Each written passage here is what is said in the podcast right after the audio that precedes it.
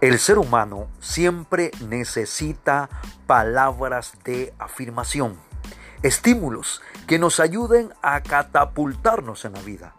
Y por supuesto, para los hijos, las palabras de afirmación, los estímulos más grandes que pueden existir son las que vienen de papá y mamá.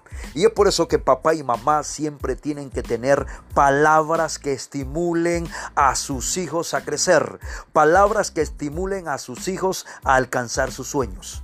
No les critiques, no les señales. Cuando se equivoquen, enséñales que en la vida nos vamos a equivocar, pero el problema no es que nos equivoquemos, el problema es que no aprendamos de nuestros errores. Enséñales cuando boten un vaso con agua, cuando quiebren algo, a aprender de ese error. Y de esa manera los estás capacitando para enfrentar la vida con inteligencia emocional. Afírmalos.